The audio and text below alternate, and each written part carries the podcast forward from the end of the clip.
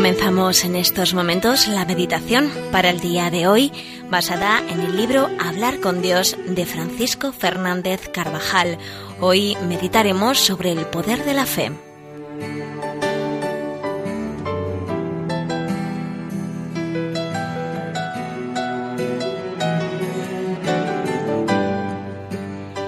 Entre una inmensa muchedumbre que esperaba a Jesús, se adelantó un hombre y puesto de rodillas le suplicó, Señor, ten compasión de mi hijo.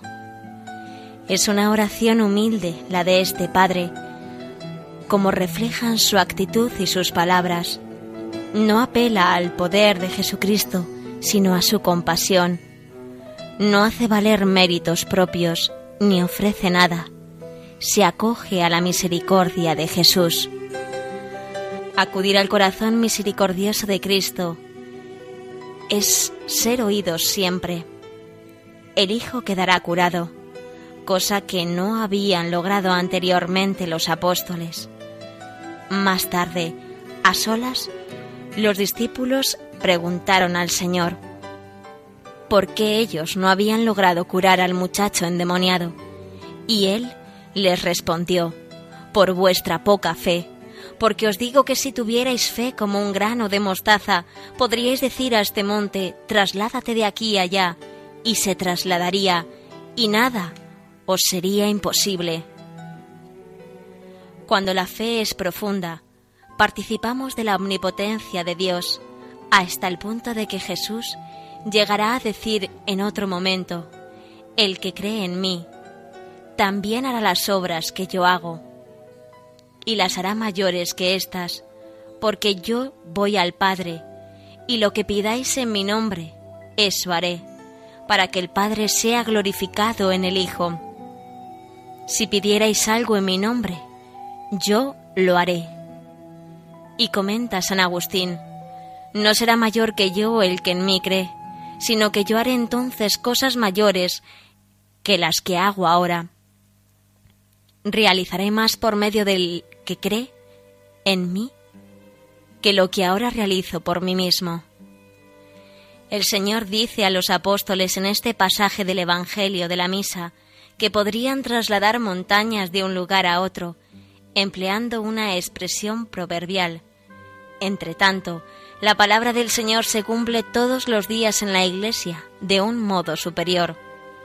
Algunos padres de la Iglesia señalan que se lleva a cabo el hecho de trasladar una montaña siempre que alguien, con la ayuda de la gracia, llega donde las fuerzas humanas no alcanzan.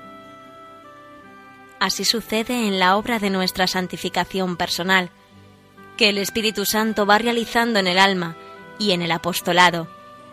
Es un hecho más sublime que el de trasladar montañas y se opera cada día en tantas almas santas, aunque pase inadvertido a la mayoría.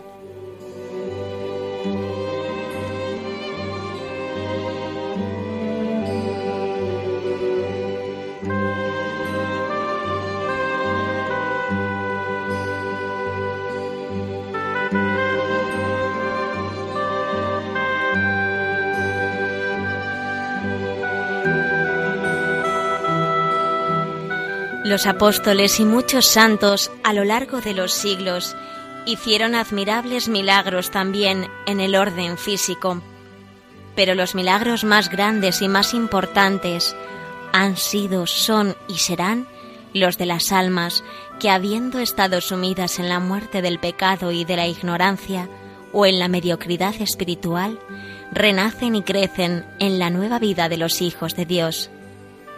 Si tuvieras fe, tan grande como un granito de mostaza?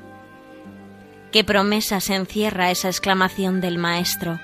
Promesas para la vida sobrenatural de nuestra alma, para el apostolado, para todo aquello que nos es necesario.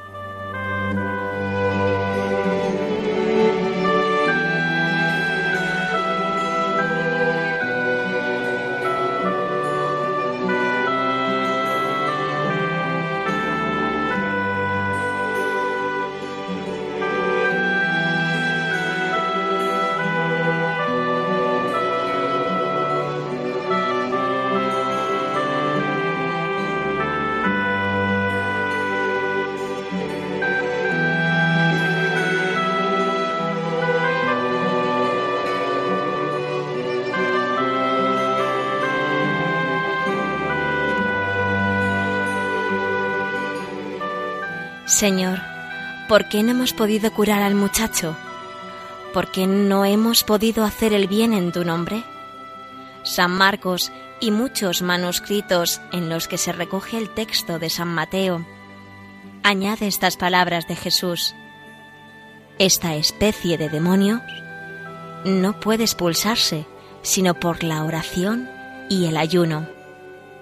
Los apóstoles no pudieron librar a este endemoniado por falta de la fe necesaria, una fe que había de expresarse en oración y mortificación. Y nosotros también nos encontramos con gentes que precisan de estos remedios sobrenaturales para que salgan de la postración del pecado, de la ignorancia religiosa. Ocurre con las almas algo semejante a lo que sucede con los metales, que funden a diversas temperaturas. La dureza interior de los corazones necesita, según los casos, mayores medios sobrenaturales cuanto más empecinados estén en el mal. No dejemos a las almas sin remover por falta de oración y de ayuno. Una fe tan grande como un grano de mostaza es capaz de trasladar los montes, nos enseña el Señor. Pidamos muchas veces a lo largo del día de hoy y en este momento de oración esa fe que luego se traduce en abundancia de medios sobrenaturales y humanos. Esta es la victoria que vence al mundo, nuestra fe. Ante ella caen los montes, los obstáculos más formidables que podamos encontrar en el camino, porque nuestro Dios no pierde batallas. Caminad, pues, in nomine Domini, con alegría y seguridad en el nombre del Señor, sin pesimismos. Si surgen dificultades, más abundante llega también la gracia de Dios. Si aparecen más dificultades, del cielo baja más gracia de Dios. Si hay muchas dificultades, hay mucha gracia de Dios. La ayuda divina es proporcionada a los obstáculos que el mundo y el demonio opongan a la labor apostólica. Por eso incluso me atrevería a afirmar que conviene que haya dificultades, porque de este modo tendremos más ayuda de Dios. Donde abundó el pecado, sobreabundó la gracia.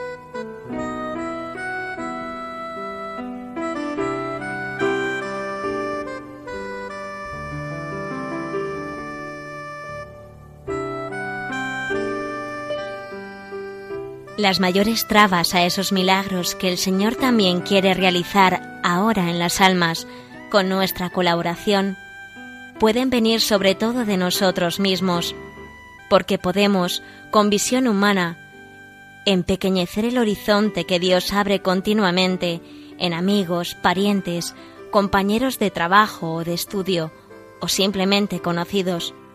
No demos a nadie por imposible en la labor apostólica, como tantas veces ha demostrado los santos, la palabra imposible no existe en el alma que vive de fe verdadera. Dios es el de siempre. Hombres de fe hacen falta y se renovarán los prodigios que leemos en la Santa Escritura. El brazo de Dios, su poder, no se ha empequeñecido, sigue obrando hoy las maravillas de siempre.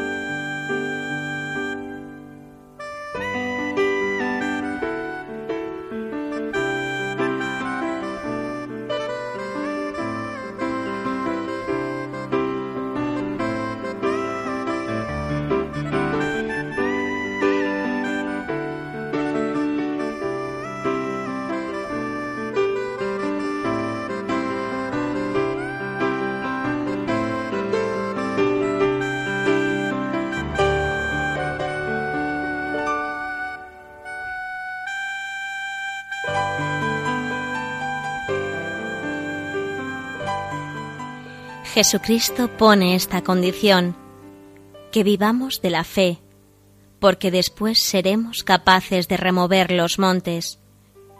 Y hay tantas cosas que remover en el mundo, y primero en nuestro corazón, tantos obstáculos a la gracia. Fe, pues, fe con obras, fe con sacrificio, fe con humildad, porque la fe nos convierte en criaturas omnipotentes, y todo cuanto pidierais en la oración, como tengáis fe, lo alcanzaréis. La fe es para ponerla en práctica en la vida corriente.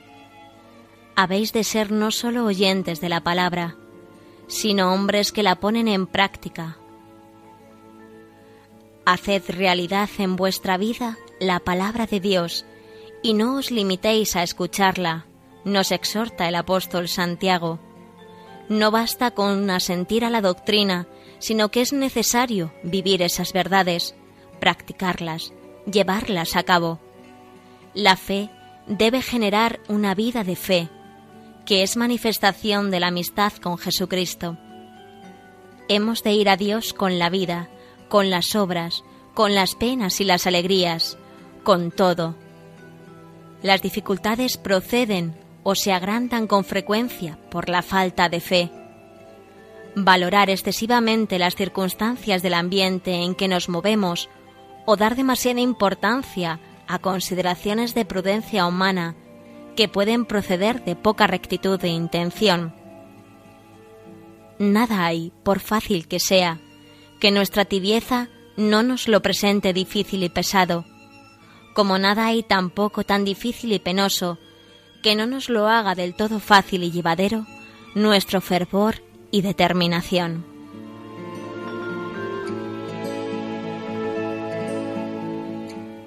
La vida de fe produce un sano complejo de superioridad que nace de una profunda humildad personal, y es que la fe no es propia de los soberbios, sino de los humildes. Así lo recuerda San Agustín responde a la convicción honda de saber que la eficacia viene de Dios y no de uno mismo.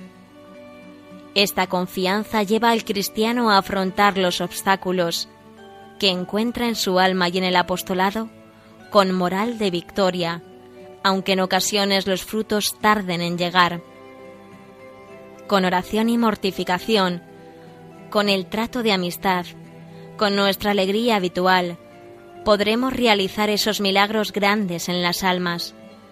Seremos capaces de trasladar montañas, de quitar las barreras que parecían insuperables, de acercar a nuestros amigos a la confesión, de poner en el camino hacia el Señor a gentes que iban en dirección contraria. Esa fe capaz de trasladar montes se alimenta en el trato íntimo con Jesús, en la oración y en los sacramentos.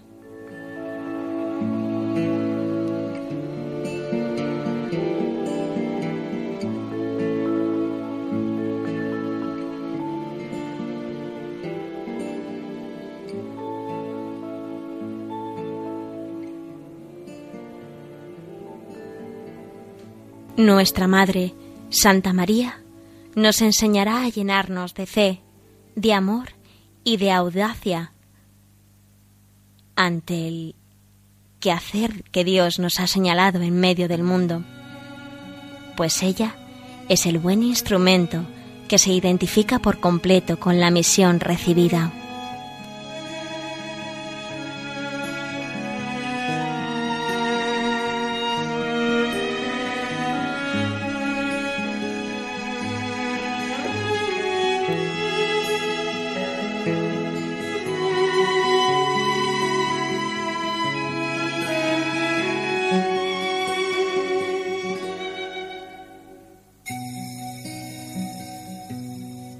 Una vez conocidos los planes de Dios, nuestra Madre la Virgen los hace cosa propia, no son algo ajeno para ella. En el cabal desempeño de tales proyectos, compromete por entero su entendimiento, su voluntad y sus energías. En ningún momento se nos muestra la Santísima Virgen como una especie de marioneta inerte, ni cuando emprende vivaz el viaje a las montañas de Judea para visitar a Isabel, ni cuando ejerciendo de verdad su papel de madre, busca y encuentra a Jesús niño en el templo de Jerusalén, ni cuando provoca el primer milagro del Señor, ni cuando aparece sin necesidad de ser convocada al pie de la cruz en que muere su Hijo.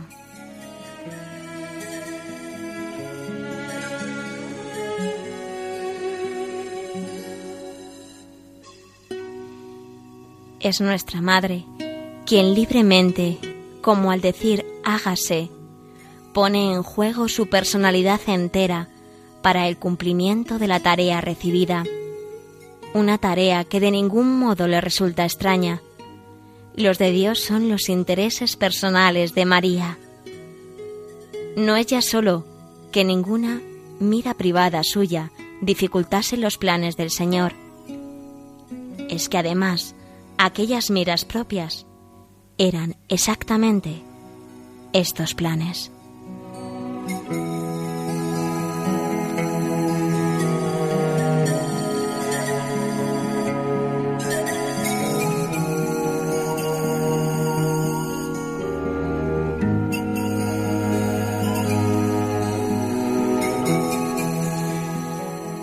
Finalizamos así la meditación para el día de hoy basada en el libro Hablar con Dios de Francisco Fernández Carvajal. Hoy, el poder de la fe.